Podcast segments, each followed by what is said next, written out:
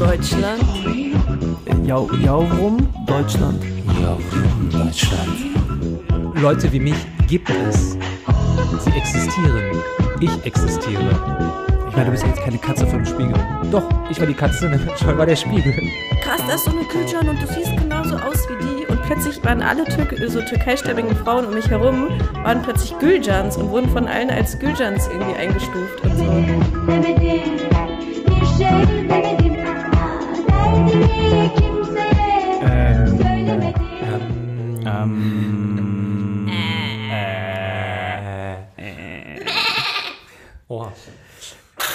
Diese Folge nehmen wir auf aus unserem Berliner Hauptstadtstudio. Einem unserer Berliner Hauptstadtstudios. Aus dem Zoo.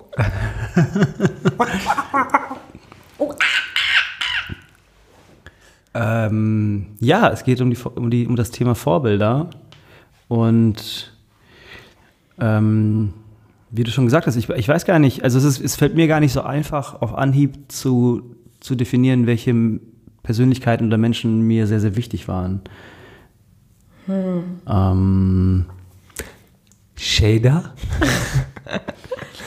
Wer ist denn die erste Person, die dir einfällt, die dich irgendwie beeinflusst und äh, geprägt oder Es sind halt einige, so je nach Lebensphase und je nach Suche, in der man sich gerade befindet. Aber als ich ja so drei, vier Jahre alt war, wollte ich Bauchtänzerin werden.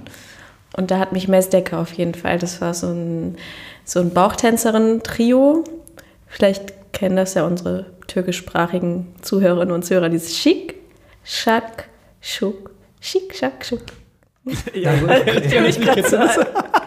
Kennt ihr das nicht? Wie geht das? Schick, Schack, Schuck. Das ist so das bekannteste Lied von denen. Es geht so Schick, Schak, Schuk. Schuck? Geil. Schick, Schak, Schuk. Ihr müsst jetzt sehen, wie Schäder dazu tanzt gerade, die kleine Bewegung. Aber es war eher Schultertanz als Bauchtanz. sagen. Ja, ihr seht ja meine, meinen Bauch. Aber ich wusste nicht, wieso, wieso wolltest du mit drei, vier Jahren Bauch, also ist man überhaupt, da will man, will man so zur Mini-Playback-Show oder so, wieso war das Aber so konkret? Mini-Playback-Show habe ich ja nicht gesehen. Also ich habe halt, ich war immer so ein, ich glaube, das habe ich mal erzählt in der zweiten Folge oder so, dass ich so ein Kind war, was sehr viel mit sich selbst beschäftigt war, auch unfassbar eitel. Also es gibt immer so Videokassetten, auf, ja, hör auf zu nicken. Diese Folge nimmt gerade schon irgendwie eine, eine gewisse Fahrt an, die ich so. naja, und dann, äh, also so Videokassetten aus alten Familienbeständen bin ich meistens immer vor irgendeinem Spiegel und habe so ganz lange lockige Haare und dann schmeiße ich mal meine Haare durch die Gegend und bewege mich dazu und tanze. Und meine Eltern wollten halt auch mal, dass ich tanze. Die haben gesagt, Schäder, tanz jetzt, du musst tanzen. Und da gibt es auch so von meinem dritten Geburtstag so Aufnahmen, wie ich so im Garten stehe und dann kommt immer jemand und befiehlt mir zu tanzen und dann tanze ich so und gucke mal so durch die Gegend und chille und dann kommt wieder jemand, sagt, tanz weiter, dann tanze ich so weiter. Ja, Ähm, aber also ich weiß gar nicht, wie ist es denn dazu gekommen? Also Mesdecke, drei türkische Frauen, die Bauchtanz machen glaub, und, das und das hast du im aus dem Fernsehen gesehen? Oder? Ja, ja, aus dem Fernsehen. Auf weiß- welcher Sender hat sowas Das war gezeigt? damals total in so, dieses Trio. Das lief irgendwie auf und ab im türkischen Fernsehen, so halt. Im türkischen Fernsehen Frühe gesehen. 90er. Ja. Ja, als ihr mittelalt wart, bis alt. Sogar schon. Das heißt, du warst in Köln, drei oder vier Jahre alt, ihr habt türkisches Fernsehen, wahrscheinlich einen Sender oder zwei, war das damals noch? Nee, es gab schon mehr. Ich glaube auch. Ja? Ja, ja. Obwohl, stimmt, du bist ja nochmal, bei dir ist es dann sozusagen quasi Ende 90er schon. Oder so. Man hat, nee, aber auch vorher, man hat ja per, Ach nee, Quatsch. per, Ich bin Anfang 90 Anfang geboren. man hat ja per Satellit äh, ähm, die, also es gab ja die, die, die türkischen Medien haben sich ja so verändert. Also erstmal hat man per Satellit die türkischen Sender geguckt und später haben all diese türkischen Sender irgendwie deutsche Dependancen gestartet. Dann hieß es so ATW in der Türkei, hieß dann ATW Europa. Aber es gab immer türkisches Fernsehen. Schon irgendwie seit den 70ern gab es, glaube ich, Satellitenschüsseln und alle haben das klassische Bild der Straße mit Schüsseln. Ja, aber es gab doch jetzt so? eigentlich nicht so viele Sender einfach auch in der Türkei. Also Privatfernsehen war ja auch, äh, das ist stimmt. auch da auch erst Anfang 90er, so meine ich das. Ja, ja. Privatisierung, deutsche, der türkisches Fernsehen, Anfang der Ja, genau. 90er, äh, genau, das so, so Post-Turgut Özal-Phase kam so die Ja, das privaten ja Sender raus.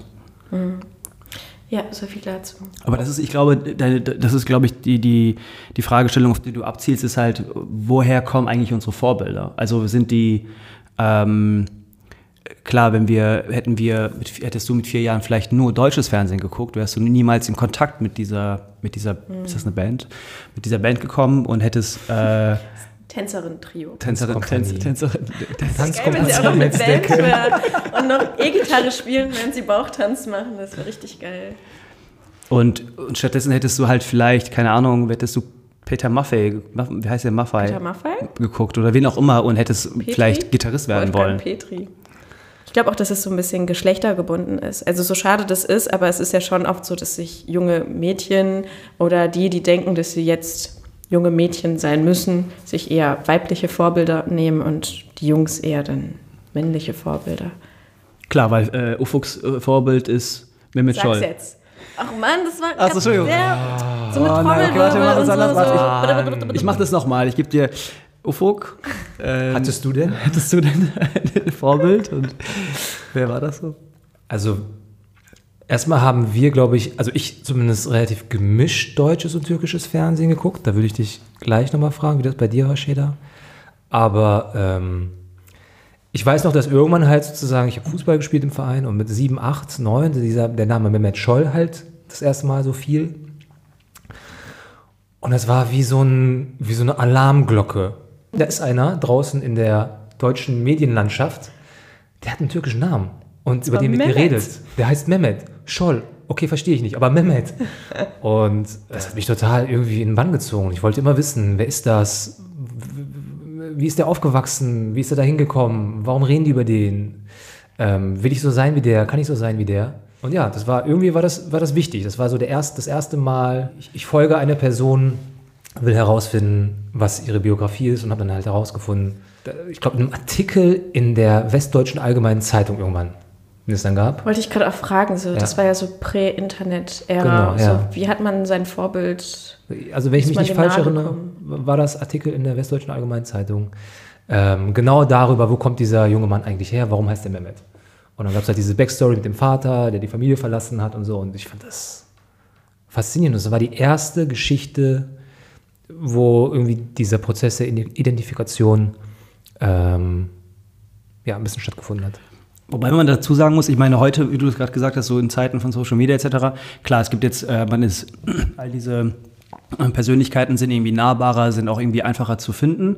Äh, wenn du sagst, Mehmet Scholl war mein Vorbild, äh, wusstest du eigentlich relativ wenig über Mehmet Scholl. Das Einzige, was er für dich als Vorbildfigur war, dass er halt einen türkischen Namen hatte, Vornamen hatte und dass er Fußball gespielt hat. Aber ich glaube, ich, also ich kann mich auch erinnern, ähnlich an Mehmet Scholl und dass es so auch bei mir irgendwie Klick gemacht hat oder aufgefallen ist. Aber ich glaube, es gab einfach gar keine News über ihn, was du hättest irgendwo lesen können. Ich glaube tatsächlich, der erste Schritt ist sowas, boah, jetzt werde ich super philosophisch. Ähm, Akzeptanz der eigenen Existenz oder sowas. Dass du so, sowas wie Leute wie mich gibt es. Sie existieren. Ich existiere. Ich meine, du bist ja jetzt keine Katze vom Spiegel. Doch, Mehmet Scholl war sozusagen mein, meine, ich war die Katze, Mehmet Scholl war der Spiegel. Weil es einfach sehr, sehr wenige äh, Vorbildpersönlichkeiten oder überhaupt Persönlichkeiten mit Turko-Deutschen, wie man heute sagen würde, äh, Vorbild in den Medien gab. Es gab einfach wenige Namen. Gar nicht. Gar nicht. Ja, in der Kindheit, ich, ich wen denn? Also es gab ja später so Also, in meiner Kindheit Gülcan 80er, 80er. bei Viva, Viva oder MTV. Gülcan war bei Viva, ja. Genau. Das ist 90er. Und das war dann auch so krass. Da ist so eine Gülcan. Und das war dann ganz witzig, dass dann so in meinem Umfeld dann ähm, so biodeutsche Freundinnen und Freunde auf mich zugekommen sind und meinten so, krass, da ist so eine Gülcan und du siehst genauso aus wie die. Und plötzlich waren alle Türk so türkeistämmigen Frauen um mich herum, waren plötzlich Gülcans und wurden von allen als Gülcans irgendwie eingestuft und so. Weil das halt so, ja, die einzige weibliche türkeistämmige Frau in der Öffentlichkeit war und irgendwie auch so ein Bezugspunkt für Menschen, die nicht äh, eben Migrationshintergrund haben. Aber was ich mich frage, wenn ich darf, äh, an der Stelle, oder du wolltest sogar was anderes sagen, Fuck? Ich, in dir wollte, ich wollte nur kurz sagen, Sheda sieht nicht aus wie Gülcan. Als Zusatzinfo, ganz wichtig. Sheda sieht überhaupt nicht aus wie Gülcan. Als ich so 15 war und so mit meinen Augenbrauen experimentiert habe, kam ich ihr schon irgendwie näher als Hattest du heute. mal blonde Haare auch? Der hatte irgendwann Ja, ich hatte auch mal blonde Haare, aber das ist noch nicht so lange her. Okay. Äh, aber was ich, was ich sagen wollte, ich meine Vorbilder, wenn wir über Vorbilder sprechen, und ich habe mir jetzt ein paar Gedanken gemacht auch, ich meine, so Vorbilder bei mir kamen eigentlich erst ähm, so in der Vorpubertät, Pubertät, also so mit Interessen, die ich entdeckt habe. Ähm, weil dann, keine Ahnung, du beschäftigst dich mit Literatur, mit Theater, mit Film, was auch immer es ist. Jeder Oder- Jugendliche. Genau, oder mit Musik, was auch immer, also man für Interessen entwickelt, dort gibt es dann Vorbilder. So, und ähm, in deinem Fall, ich meine, klar, du hast Fußball gespielt, aber wolltest du Fußballer werden, dass Mehmet Scholl dein Vorbild war und du dachtest, krass, was auch immer er für eine Laufbahn hatte, bei Bayern München anzukommen, das ist mein Ziel, das will ich auch. Nee, also das große Ziel Fußballer werden hatte ich nie. Ähm, aber man hat halt gesehen, dass einer sozusagen es geschafft hat, aus der äh, Nichtbeachtung oder aus der Versenkung, aus der Verachtung, aus der Ausbeutung ähm, in die Sichtbarkeit zu treten. Also sichtbar zu werden, stattzufinden und irgendwo anzukommen, was, was größer und höher ist als das, was die Menschen, die in deinem Umfeld sind, äh, machen.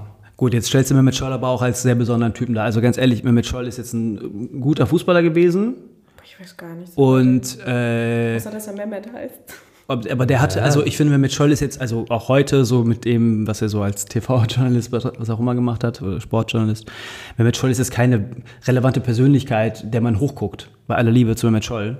Wenn du sieben oder acht bist als kleiner Junge und Fußball spielst und da heißen alle, Stefan Reinhardt spielt den Ball zu Heribert, Heribert, Heribert spielt weiter, Flanke auf Klaus, Klaus, Kopfball, Latte, aber Martin hat den Ball gehalten.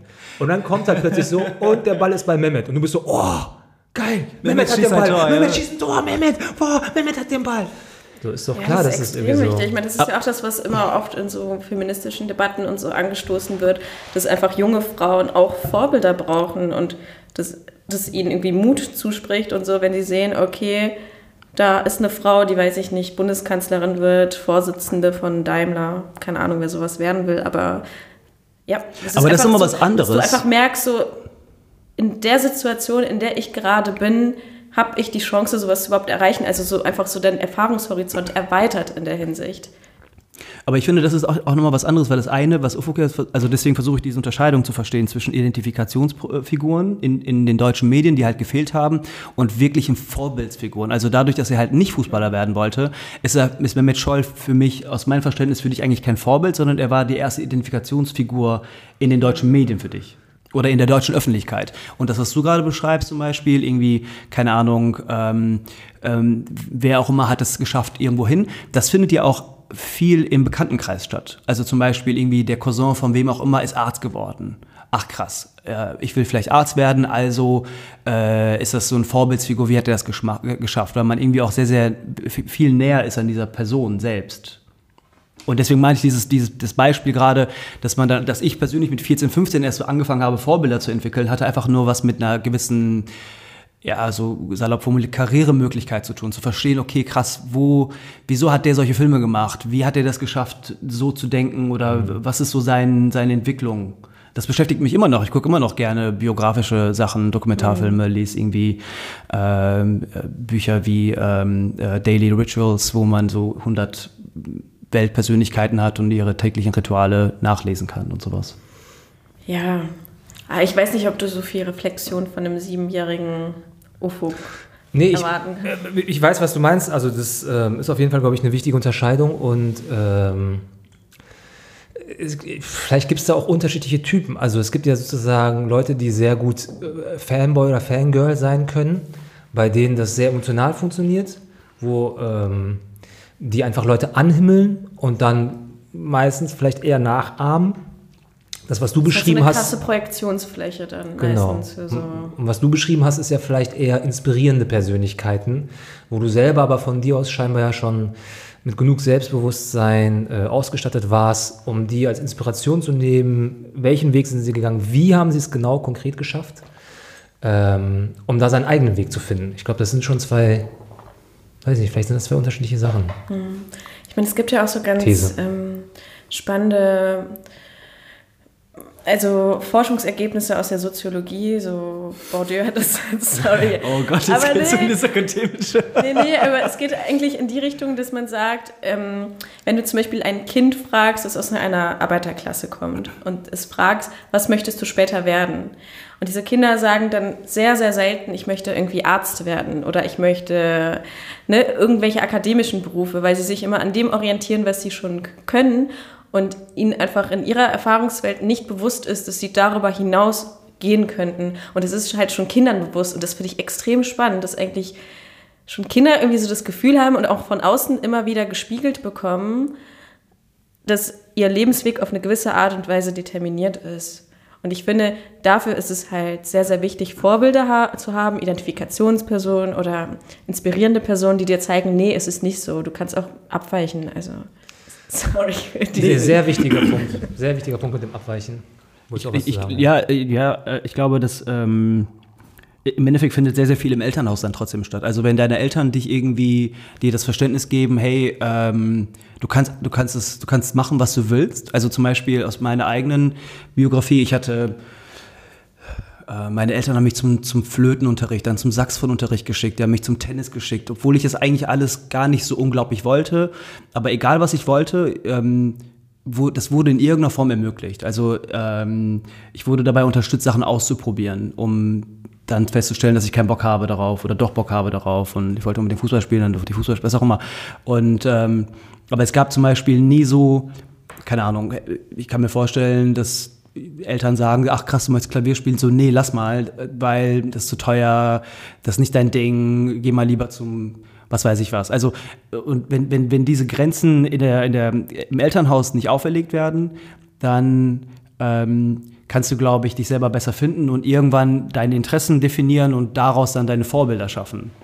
Im Vergleich zu, ähm, ach krass, das ist meine Grenze, da sollte ich erst gar nicht hingehen, weil wenn du, wenn dir jemand sagt, dass du darfst nur bis zu diesem Punkt dich weiterentwickeln, dann wirst du auch keine Vorbilder finden, sondern nur noch Persönlichkeiten, denen du irgendwie nachäffst. Vielleicht. Ja, aber das ist, das ist ja ein strukturelles Problem. Also es ist ja ein gewolltes strukturelles Problem, was im Bildungssystem verankert ist, was mich immer noch übertrieben aggro macht jedes Mal, dass ich diese Aufteilung von Menschen im Alter von 10 in Hauptschule, Realschule, Gymnasium einfach immer noch zum Kotzen finde. Völlig falsch. Ähm, Finde ich auch, und absolut. wirklich da, also das ist eins der Themen, wo ich mich am meisten drüber abfacke, weil mir es einfach, also mir tut es quasi im Herzen weh, äh, einem Zehnjährigen seine, sein, sein Schicksal so quasi vorzuschreiben und dem zu sagen, ja, bis hier und nicht weiter. Absolut, bin ich voll bei dir. Da verstehe ich auch jeden Einzelnen, der sagt, ja komm, sorry, fickt euch für 1,3 äh, brutto Rest meines Lebens arbeiten, scheiße ich drauf und mach meinen eigenen Weg. Vielleicht ist der sogar kriminell oder was weiß ich was. Jetzt sind wir so bei dem, bei dem Thema Chancengleichheit eigentlich. Also ich glaube, das, das geht so ein bisschen in die Richtung dann. Ja, es geht auf jeden Fall in die Richtung. Also ich stimme da vollkommen zu, dass es irgendwie auch strukturelle Probleme hat, natürlich. Und ähm, ja, und dementsprechend eben es immer wichtig ist, Menschen einfach wahrzunehmen, ihnen Öffentlichkeit zu geben, die aus diesen Strukturen halt herausbrechen können und irgendwie auch einfach die zu sehen, so ich könnte das irgendwie auch. Ja. Aber mal um das daran festzumachen, ähm, mit sieben hast du, fandest du Mehmet Scholl geil, mit vier fandest du, ich habe schon wieder vergessen, wie die heißt, diese Mesdeke. Mesdeke geil. Äh, aber mit 15 waren diese, was auch immer, natürlich gar nicht mehr relevant, sondern was hat, durch was wurden die ersetzt? Ja, also bei mir war es zum Beispiel so, okay, wenn wir ein bisschen persönlicher wieder werden, ähm, im familiären Umfeld, ich hatte immer den Eindruck, in diesem türkischen familiären, türkisch geprägten familiären Umfeld, ähm, gab es dann Onkel oder ältere Cousins, die als Vorbilder fungieren mussten. Ähm, die haben auch immer diese Rollen eingenommen, den Kleinen immer, dass sie immer natürlich so ähm, versucht haben, sich von ihrer allerbesten Seite zu zeigen und erst 15 Jahre später hast du dann, wenn du selber alt genug was erfahren, ach, der hatte ein Alkoholproblem, ach, der war, äh, zwei Monate war der gar nicht in der Türkei, sondern im Knast oder, weißt du, also es kamen dann irgendwelche Stories, Menschen dahinter, die überhaupt nichts mit diesen Vorbildern, mit diesem auch türkischen so, wir sind sauber, wir sind frisch rasiert, der, alles ist, wir sind gut angezogen und wir sind total höflich und halten uns an all die ähm, gesellschaftlichen Normen und Regeln, dass es dahinter eine Welt gab, äh, die ganz anders aussah. Und es wurde aber eine vorbildliche präsentiert. Und ich glaube, habe als, hab als, hab als Jugendlicher, glaube ich, sehr schnell gemerkt, dass da irgendwas nicht stimmt. Äh, und fand das auch nicht besonders äh, i oder normak. So, ne? Also ein guter Ja, gut, Junge. Ein guter Junge, guter Sohn sein. er ist ein guter Sohn, so, ne, der ganze Modus, ähm, fand ich todeslangweilig. Und dann hat, gab es in der deutschen Gesellschaft, ähm, gerade in der Jugendzeit fing das dann an mit diversen Sachen, dass du gemerkt hast, ah, es gibt Erzählungen neben dem Mainstream, äh, es gibt Subkulturen und da gelten andere Regeln und da ist irgendwie eine Freiheit. Und da habe ich Raum, um vielleicht selber nochmal rauszufinden, ob ich was anderes sein kann. Und da gab es definitiv Vorbilder. Und die waren oft aber auch tatsächlich eher im persönlichen, äh, privaten Bereich.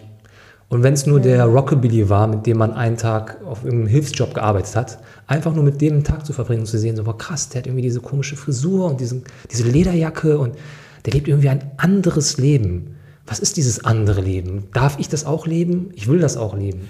In dem Kontext ist zum Beispiel für, für, aus meiner eigenen Biografie heraus, ich glaube, die, die, die Vater, also mein, ich, für mich war mein Vater immer ein gewisses Vorbild, äh, Vorbild äh, Persönlichkeit, ähm, zu der ich sehr hochgeschaut habe. Und ähm, klar, ich glaube, das gilt für viele.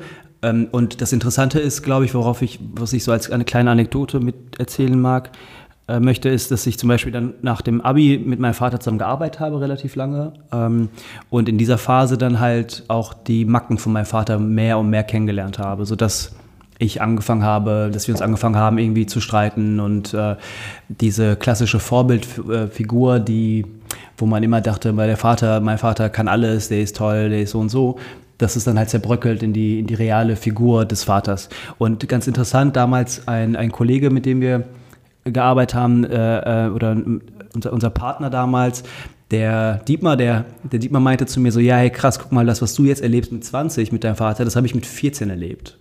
Äh, damals, also du erlebst es einfach sehr, sehr spät und deswegen hast du gerade, kommst du gerade in so einen, in so einen persönlichen Konflikt. Ja, ich finde, es ist ein sehr, sehr spannendes Thema, weil ja die Eltern quasi ähm, bei Migranten häuf- häufig nicht wirklich als oder nur bedingt als Vorbilder taugen, weil man ihre eigene Unsicherheit, ihre eigene Hilflosigkeit ähm, bei vielen Themen irgendwann merkt, dass sie in einem Land, in dem sie die Sprache nicht so gut beherrschen, in dem ihnen Strukturen und Kultur äh, ein bisschen fremd ist, sie sich nicht so gut orientieren können, dass sie da nicht so souverän und selbstverständlich ähm, agieren wie Biodeutsche.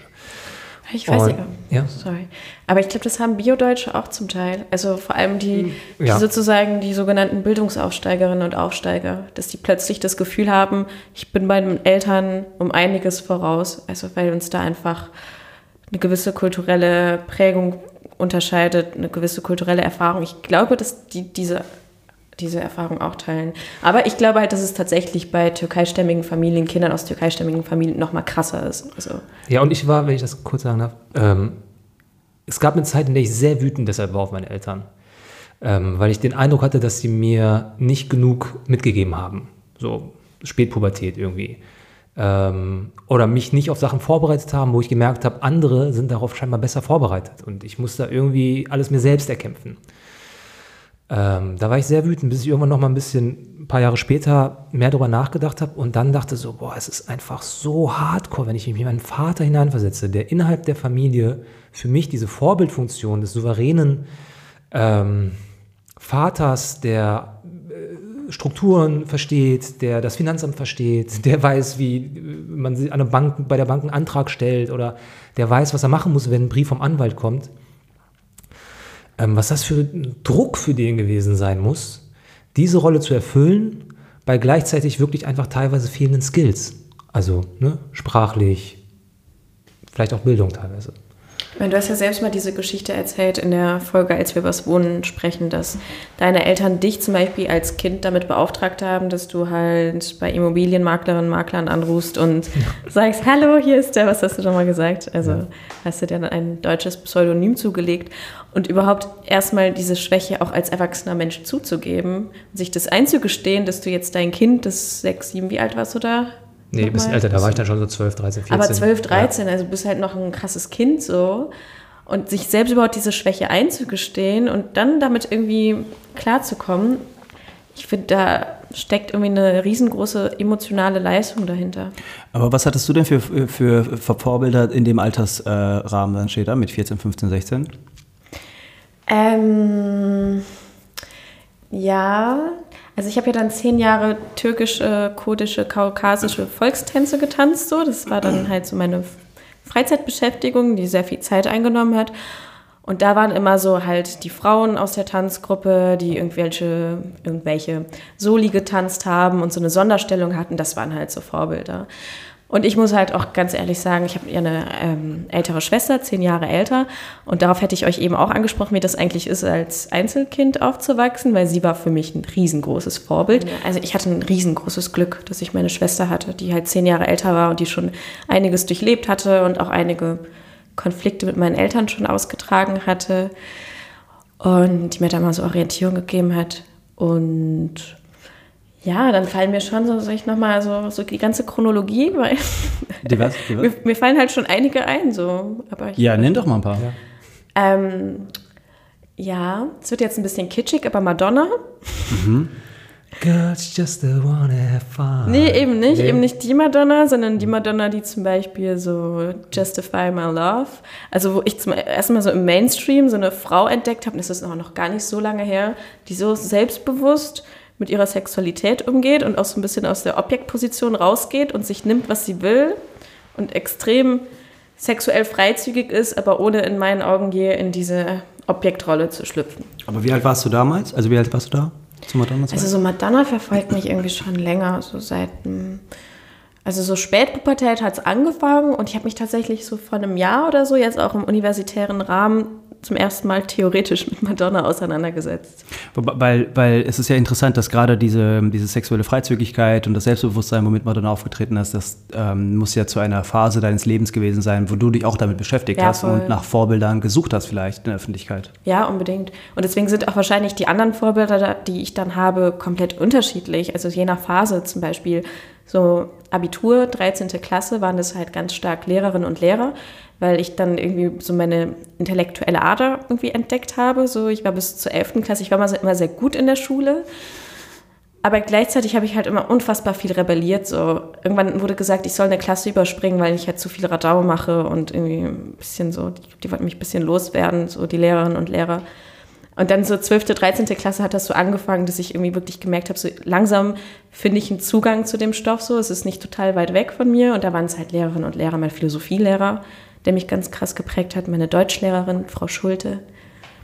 Liebe Grüße von hier. Also, wenn ich das zusammenfassen kann, ich habe die ganze Zeit so ein Bild von dir als Jugendliche gemalt in meinem Kopf gerade. Und ich sehe dich irgendwie in deinem Zimmer mit so einem Plakat von Mesdecke, äh, diesen drei Bauchtänzerinnen. Es läuft Madonna, dazu liest du Hannah Arendt und isst ein bisschen Baklava. Kommt, kommt, das, kommt das hin? Ganz aber- genau so. Aber das Ja, ist genau. tatsächlich eine ganz lustige Frage. Was, was hattet ihr denn für Poster bei euch im Kinderzimmer? Ich weiß nicht, ob ich das sagen will. Hattest du, hattest du auch so Boybands? Also, nee, nee, nee. Ich war ja, ich war ja ein großes Fangirl, aber von anderen Boys. Und zwar Boys, die Politik gemacht haben. Und dann hattest du wirklich so, also so Dennis Gesmisch. Äh, ja, Dennis äh, Gesmisch, ganz Poster. genau. Dennis Gesmisch. Klar. Äh, Das Klasse- die das- anderen nochmal. Das ist das klassische. Mustafa Sandal. Ich, Ja. hatte, ich hatte ja auch so ein Che Guevara-Poster bei mir an der Wand. Das ist halt, ich hatte auch Che Guevara-T-Shirts. Das ist halt so, ich glaube, ähm, Müssen wir vielleicht noch ganz kurz erklären, wer Dennis Gesmisch ist. Das war damals in der Türkei in den 70er Jahren der Anführer der türkischen äh, Studenten, türkisch-kurdischen Studentenbewegung. Der wurde dann während des Putsches 1972, glaube ich. 73. 73 erhangen. Genau. Und er ist immer noch so die Ikone in sämtlichen linken Bewegungen aus der Türkei, in der Türkei. Es ist halt aber, das ist ganz interessant, weil ähm, diese äh, ikonografischen Persönlichkeiten, die eigentlich gar nicht mehr so Vorbilder sind, sondern also mehr als ein Vorbild sind, sind also das sind halt so Rockstars. Ich finde, so Che Guevara ist halt auch mehr ein Popstar oder mehr ein Rockstar als ein, äh, ein klassisches politisches Vor, eine klassische politische Vorbildfigur. Und das hat was mit der mit der Vermarktung Che Guevaras zu tun im weitesten Sinne. Emotionalisiert, also irgendwie, dass man eine Bewegung emotion, emotionalisiert und irgendwie Emotionen von sämtlichen Leuten auf eine Fläche kanalisiert. So. so, so ein Pathos drumherum schafft. So. Märtyrer. Und, genau, oder, ne? Und ähm, das finde ich ganz interessant, weil zum Beispiel Che Guevara, äh, ich habe, ich glaube, ähm, ich, ich war halt auf irgendwie einer politischen Suche nach irgendwas. Wo kommen die Tränen? Nee, nee, nee, nee. Aber warte mal, ich glaube, ich habe es gerade eben. Also, du hattest schon Che Guevara-Poster in deinem Klar. Zimmer. Das ist ja ultra witzig. Warum? Weiß ich nicht. Ich war sehr, sehr link, also ich, ich war, ich war Link? sehr links, ich war sehr, sehr link, also ich war äh, bei meinem, ich komme ja aus einer sehr linken Familie. Wenn man, was ist, irgendwas ist hier los. Bitte, bitte. Du kannst es nicht mehr aushalten. Nee, nee, also ich ja, bin ganz entspannt. Ähm, ich war sehr links, ich bin sehr links sozialisiert von meinen Eltern. Wir hatten, kommen aus einer sehr linken Familie. Ähm, und ähm, so mit 14, 15 war ich, ich weiß nicht, ob ich wirklich radikal links und ich weiß auch nicht, ob ich, also ich war auch in der autonomen, autonomen Szene unterwegs ein bisschen. Ich war auf Demonstrationen, habe irgendwie Steine auf Nazis geworfen. Und diese ganze Phase. Das ich immer noch machen. Und ähm, die, diese Phase ist dann, hat sich dann so, ich hatte dann tatsächlich ganz interessant, einer meiner ähm, für mich bedeutenden Lehrer war mein Geschichts-LK-Lehrer, auch eine gewisse Vorbildsfunktion, finde ich, ähm, der damals zu meinem äh, äh, zu meiner Verzweiflung oder zu, ich war dann relativ wütend, als er meinte, ja, wenn Sie heute nicht so denken würden, dann wären, würden, würden Sie später kein guter Demokrat werden. Und auf diesen Satz bin ich halt voll auf den losgegangen so damals. denken würden. Also so links werden und so radikal werden heute, würden sie später kein guter Demokrat werden, war so sein Ansatz, worauf ich voll erbost war. Aber jetzt im Nachhinein denke, krass, in irgendeiner Form hat sich mein Leben einfach zu einem prinzipiell demokratischen Menschen entwickelt. Aber diese, also ich weiß gar nicht, das passt gar nicht so sehr inhaltlich hier rein, aber diese, diese Vorbildsfunktion von, vom Herrn Mainz, ich kann seinen Namen auch nennen, der verstorben ist vor ein paar Jahren, ähm, ja, sorry. Ähm, Allah die, der hat mich wirklich sehr gefördert. Also er hat, ich bin auch in ein Förderprogramm reingekommen bei uns in der Schule durch ihn und ähm, das war schon, äh, also jemand, der, der irgendwas an dir entdeckt, irgendwie ein, eine Fähigkeit sieht und dich versucht weiter zu pushen. Ähm, davon hatte ich nicht sehr viele persönlich, nee, nicht sehr viele Menschen um mich herum. Das war einer der wenigen. Und deswegen ist er auch so eine gewisse Vorbildsfunktion. Und auch die Art und Weise, wie er war, sehr, sehr, sehr ruhig, äh, sehr besonnen. Ähm, äh, einfach ein, äh, ein Mensch, der versucht hat, irgendwie äh, sehr pragmatisch Sachen zu beurteilen. Also ich habe da so eine gewisse Rationalität bei ihm gelernt. Hat mich schon sehr geprägt, dieser Mensch, in zwei Jahren Geschichts-LK. Krass. Ich frage mich Ja. gerade im Moment, bevor Ufuk endlich alles raushauen darf und nicht mehr in sich hineingrinsen muss. Also ich höre das von total vielen Freundinnen und Freunden mit Migrationsgeschichte in der Familie, dass sie wirklich immer meistens so ein Lehrer, eine Lehrerin, die sie so ein bisschen an der Hand genommen hat und ihnen besonders viel Aufmerksamkeit geschenkt hat. Ich habe das zum Beispiel auch letztens, äh, da habe ich ein Interview geführt mit einem Bekannten von mir, der schwul ist und der auch ganz lange damit gekämpft hat, irgendwie in so einem äh, Akzeptanzprozess und der auch einen Lehrer hatte irgendwie, der ihm dann gesagt hat, ey, es ist vollkommen okay und gemerkt hat, so, der braucht irgendwie Hilfe, der ist am Hadern, so, ich gehe mal ein bisschen mehr auf den zu. Aber ich frage mich grundsätzlich jetzt eigentlich, ist es so, dass eigentlich alle, also wie war das bei dir, Ufuk zum Beispiel, hattest du auch so Lehrerinnen, Lehrer, wo du das Gefühl hattest, so, die schenken dir mehr, mehr Beachtung, vielleicht gerade, weil du Migrationsgeschichte hast? Und ist das eigentlich cool? Also ist es nicht gleichzeitig auch so was etwas Herablassendes, etwas so, mh, na, wie, wie, soll man das nennen? Irgendwie Aber ich würde das, also jetzt gerade bei Herrn Mainz würde ich das überhaupt nicht so nennen. Das hatte nichts damit zu tun, dass ich irgendwie Türke war oder sonst war. Also das darauf, nee, weil wir hatten auch irgendwie andere äh, Migrationsschüler in der Klasse oder auch deutsche Schüler. Er hat, glaube ich, alle gleich behandelt. Aber ich weiß, was du meinst, so eine gewisse, hey, ich fühle dich jetzt an der Hand und integriere dich so ein bisschen, ich mache mir jetzt zur Aufgabe, den Türken mit zu Ja, das ist so integrieren ein in die bisschen so, Gesellschaft. oh, wir sind total nett, weil wir jetzt zweimal in der Woche zu uns nach Hause einen Flüchtling einladen und wir sind, weißt du, total großzügig und dann, ich finde es toll so, ich meine, diese Lehrer gab es auch in meinem Leben, aber gleichzeitig frage ich mich heute irgendwie, ob das nicht auch schon so aus so einer Großzügigkeitsmentalität herrührt. Ich finde es. Da höre ich schon wieder so ein Deutsch-Hate. Ähm, Es ist äh, auf jeden Fall ähm, äh, legitim, das zu fragen. Ich- wehre mich bei dieser Frage automatisch und stelle mich automatisch auf die Seite der Lehrer, die mich gefördert haben, weil in meinem Fall war es auch so, dass ich diverse hatte, wo ich definitiv eine besondere ähm, Behandlung bekommen habe. Und das ähm, hatte, glaube ich, auf jeden Fall was mit dem Migrationshintergrund zu tun. Ich hatte Frau Schneppendahl, Deutschlehrerin, Klassenlehrerin, die so weit gegangen ist, dass ich ab der siebten, achten Klasse hat sie mich ähm, alle paar Wochen zu sich nach Hause eingeladen, hat sie mir einen Auftrag gegeben, welches Buch ich lesen soll. Ähm, dann musste ich ein paar Wochen später halt dieses Buch mit ihr besprechen. Ähm, und das ist schon, äh, ich glaube, einfach sehr speziell, dass eine Lehrerin dich alle paar Wochen nach Hause einlegt, dir einen Auftrag gibt im Buch und da ging es definitiv darum, mich besonders zu fördern. Ähm, ich hatte Herrn Olzneuer, der ein bisschen strenger war, aber ähnlich, also wo nicht ganz so krass wie Frau Schneppendahl, aber der sich vor allem auch um meine Eltern, also die versucht hat, irgendwie zu integrieren in diesen Prozess des, ähm, wie machen wir aus diesem Jungen einen guten Gymnasiasten, damit er als Vorbild dienen kann irgendwann. Ähm, also ich will das nicht missen. Die haben, die haben mir unheimlich viel gegeben und ich finde es eine sehr schwierige Position, in der man da ist, wenn man jemanden fördern will, gerade weil er sich von den anderen unterscheidet. Aber was willst du da machen? Also irgendwo. Ja, ich glaube, das ist einfach eine Frage, die, ähm, wo ich auch keine einfache Antwort drauf weiß, weil einerseits habe ich ja gerade eben selbst gesagt, ich will ja auch nicht schizophren wirken, dass Vorbilder extrem wichtig sind, zum Beispiel auch Vorbilder mit Migrationsgeschichte. Aber gleichzeitig, was man dann tut, zum Beispiel als Mehrheitsgesellschaft, wenn dann eben es Menschen mit Migrationsgeschichte geschafft haben und alle sich unfassbar darüber freuen, was ja eigentlich damit gesagt äh, wird, ist, so die Mehrheit schafft es nicht und deswegen müssen wir die paar, die es geschafft haben, extrem feiern und ähm, hervorheben. Aber das ist doch in der Mehrheitsgesellschaft genauso. Also quasi. Die meine ich, ja. Oder meinst du, ach so, innerhalb der Deutsch-Deutschen? Genau, ja, das ist doch eigentlich genauso, dass die, die besonders erfolgreich sind, werden hervorgehoben, während die Masse quasi sich an denen orientieren ähm, oder. Ich finde das auch ein schwieriger Ansatz, weil es ist so, ja, ähm, dann sollen sie es lieber gar nicht machen, oder was? Nee, das nicht, aber es ist- sind halt zwei Seiten der Medaille. Das ist so ein bisschen wie der Pro- und Kontra-Artikel von der Zeit, Ich muss immer Pro und Contra. der nicht geil ist. Es ist ja auch eine grundsätzliche Frage tatsächlich mit den Vorbildern. Wenn du, ähm, eigentlich müsste es ja reichen, dass dir in der, weiß ich nicht, sechsten Klasse gesagt wird, hey, übrigens, du, du wohnst in Deutschland. Du kannst alles werden. Du, Du, brauchst kannst alles keine werden, Vorbilder. du darfst alles machen. Punkt. Mehr da brauchst du nicht zu wissen. Ja. Und dann bleibst du bei deinem eigenen Gefühl, merkst du, ich habe Bock darauf, ich mache das. Ich brauche niemanden, der mir sagt, äh, du darfst das, du kannst das, sondern ich weiß, dass ich das schaffen kann, wenn ich einfach, weißt du, dranbleibe und mache und ich darf das alles.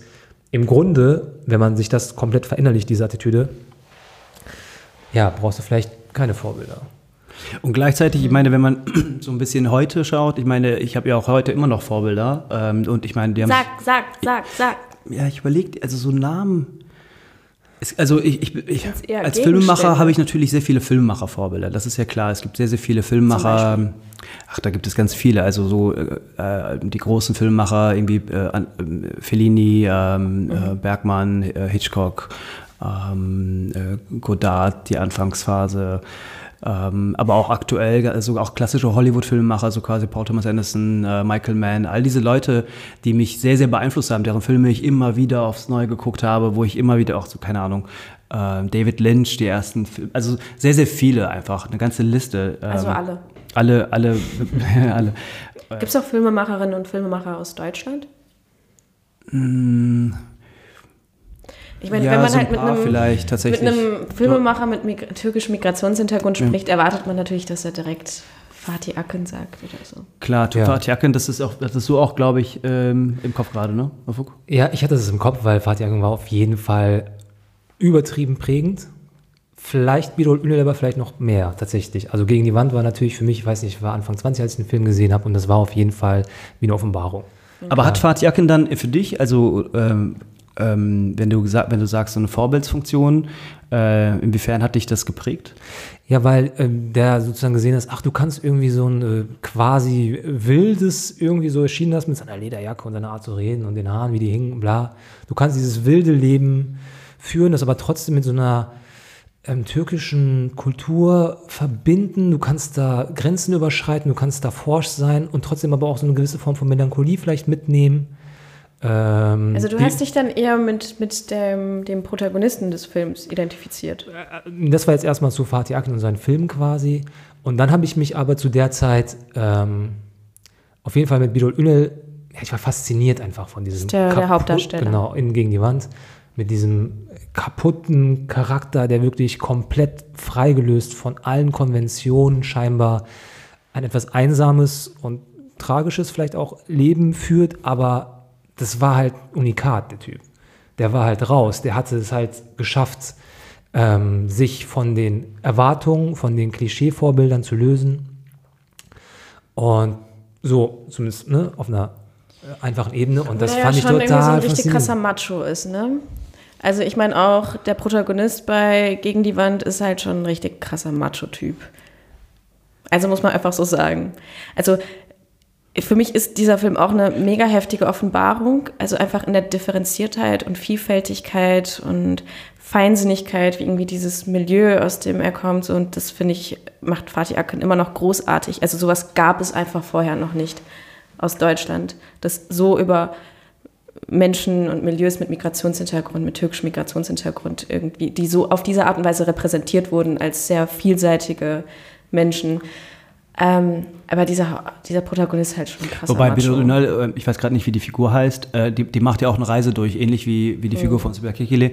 Ähm, wird, der, wird dieser Macho-Typ, der eigentlich am Ende seines Lebens steht oder äh, quasi eigentlich abgeschlossen hat mit seinem Leben, durch diese Liebe oder durch diese Erfahrung mit ihr, geht er auch auf eine Reise und legt dieses ganze Macho-Gehabe mit der Zeit eigentlich ab sondern äh, versteht sie mehr und mehr und ihren Freiheitsdrang mehr und ich glaube, da findet eine große Annäherung statt und er geht ja dann auch auf, fliegt ja auch in die Türkei und geht auf Suche und äh, und ähm, da, da findet, da findet glaube ich, auch ein großer Prozess statt. ich Aber habe Gänsehaut, weil wir über den Film sprechen. ist, schön. für mich ist es auch ein sehr, also ich habe den Film mehrmals geschaut, auch für mich ist es auch ein sehr bemerkenswerter Film tatsächlich und gar Der keine ist Frage. So, so innovativ immer noch. Und der hat immer noch absurderweise, ich, ich habe gerade, über- ich wollte kurz nachschauen, aber ich hab, äh, ging, es ging gerade nicht. Äh, aber der Film ist, glaube ich, jetzt 15 Jahre her. Berlinale 2000, ich hätte gesagt 2005 oder so. Auf jeden Fall vor der neuen Nase. Vielleicht, ja. Und, ähm, und trotzdem ist das Thema oder das Milieu, das hat sich überraschenderweise gar nicht so unglaublich viel geändert. Ich glaube, es gibt immer noch diese Frauenfiguren, immer noch einige Männerfiguren, die an diesem Punkt stehen, dass sie keinen Anschluss finden an die do- türko-deutsche Gesellschaft oder an die deutsche Gesellschaft. Äh, Und wir waren aber zu der Zeit ungefähr Mitte 20 oder sowas Anfang oder Anfang 20, 20, ne? Was man natürlich auch nochmal so in Perspektive setzen muss, dass wir halt mit Anfang 20 das erste Mal eigentlich jemanden erlebt haben in Deutschland, der diese Themen, die uns irgendwie beschäftigt haben, mit ganz vielen Ab- Abstufungen. Ich meine, diese beiden Figuren sind sehr speziell, aber dass dort jemand herauskam und gesagt hat, krass, guck mal, es gibt auch solche Geschichten, die vielleicht auch wir erzählen können. Es gab so, also es hat mich auch ein bisschen ermutigt, äh, Filme, Filme zu machen in diesem, in diesem Milieu.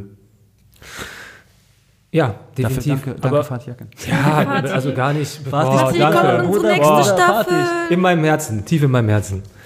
Und das Bemerkenswerte an der Stelle ist, also ob jetzt die Figur von Bilal Unal oder Bilal Unal selber oder wer auch immer, es, also das ist halt, das ist halt eine einzige Story, über die wir hier gerade reden. Ne? Also äh, idealerweise würde es ja ein Dutzend verschiedener äh, Vorbilder oder äh, Geschichten in der Art Weise geben, dass sich die Jugend oder auch wir immer noch uns mehr und mehr diese Sachen rauspicken können. Und äh, ich finde, das findet halt in der deutschen Gesellschaft immer noch nicht statt. Es gibt einfach sehr, sehr wenige Leute, die in der Öffentlichkeit stehen und als Vorbildfunktion auch heute funktionieren. Und auch diese Verantwortung übernehmen und zu sagen, ähm, keine Ahnung, wir sind vielleicht bereit, das in irgendeiner Form zu machen. Boah, da muss ich ganz hart widersprechen. Ich finde ja gerade, dass wir gerade so eine Zeitenwende haben, ähm, wo YouTube, äh, Internet und so weiter, aber auch teilweise schon in, im Privatrecht, Privatfernsehen oder äh, öffentlich-rechtlichen Fernsehen, da passiert ja unfassbar viel. Also da passiert ja genau das, dass ich das Gefühl habe, dass die junge Generation diesen Konflikt mit, hey, wenn du dich ähm,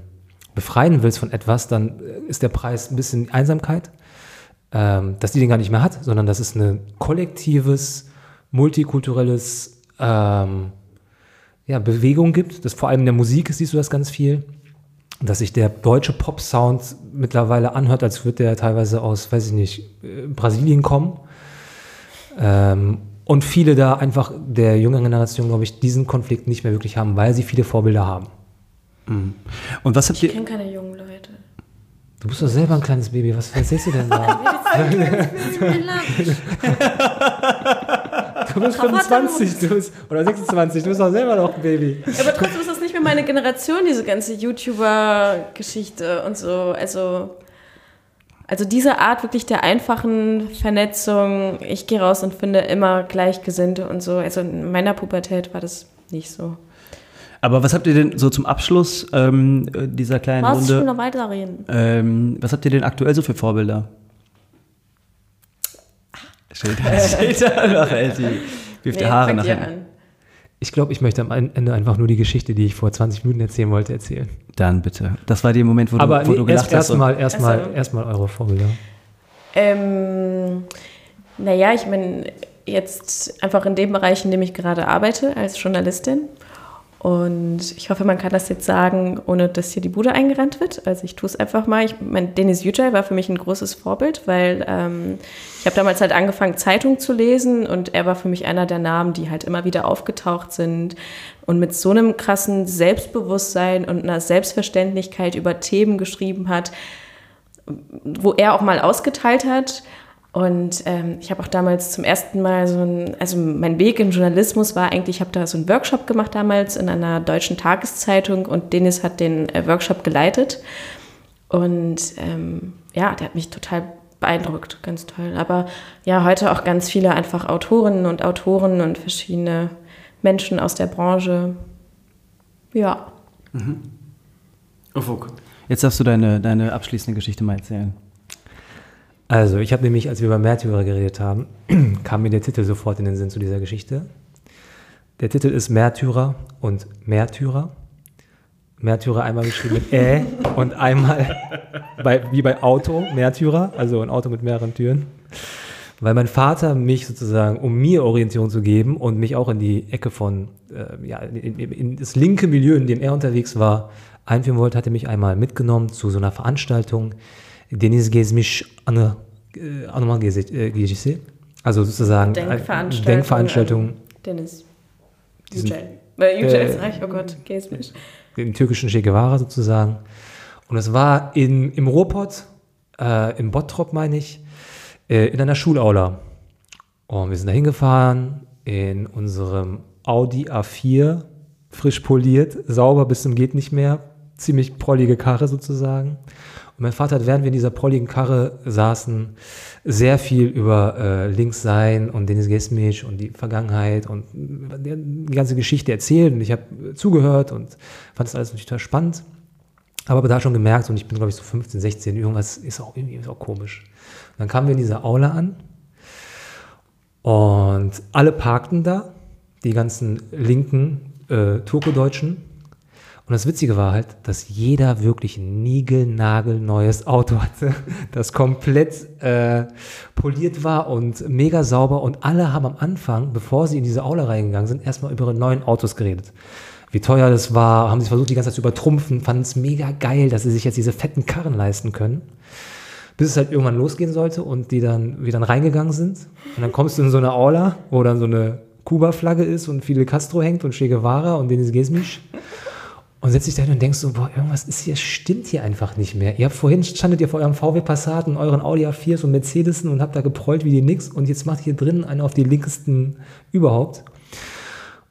Und spätestens, als dann der Redner anfing mit, okay, und wir stehen jetzt auf, wir heben alle unsere linke Hand und singen jetzt erstmal ein Lied und dann wurde die Internationale gesungen und alle stehen auf und ich bin halt nicht aufgestanden. Äh, obwohl mein Vater und meine Mutter, komm, komm, steh, steh auf, steh auf, geht jetzt nicht. Und ich war so, nee, irgendwie, das stimmt irgendwas nicht mehr. Und damit war das dann für mich vorbei. Den Weg bin ich nicht gegangen. Ich bin nicht wie Shader zu. jedes Jahr zum Jugendcamp. Aber ich meine, man kann sich da sehr, sehr gut rausreden. Man kann sagen, wir sind ja nicht für Armut für alle, sondern Reichtum für alle. Das hat ja auch einer, so ein, äh, so ein Typ von der Linken damals gesagt, der auch mit seinem Porsche rumgefahren ist, wo dann ein Journalist meinte, Herr Ernst, was soll das? Und er meinte, ja, ich bin für Reichtum für alle. Also, Hoch die internationale Solidarität. Ja. wacht auf, verdammte dieser. Ja, Jam, was mit dir? ähm, das war unsere Folge zum Thema äh, Vorbilder und ähm, danke fürs Zuhören. Das waren Jem Ufuk. Und Shader. Ähm, und folgt uns auf Twitter übrigens. Wir brauchen ganz viele neue Follower auf Twitter. Und auf Medion. Sind, wir, wissen Nicht, wir sind nicht, ob wir da sind. Äh, auf Facebook und auf, ähm, ja, und, und äh, redet und erzählt euren Freunden. Schickt uns Postkarten aus Kuba. An ähm, Ufukjam. Ufukjam. Oh, at Google. Danke fürs Zuhören. Ciao, ciao.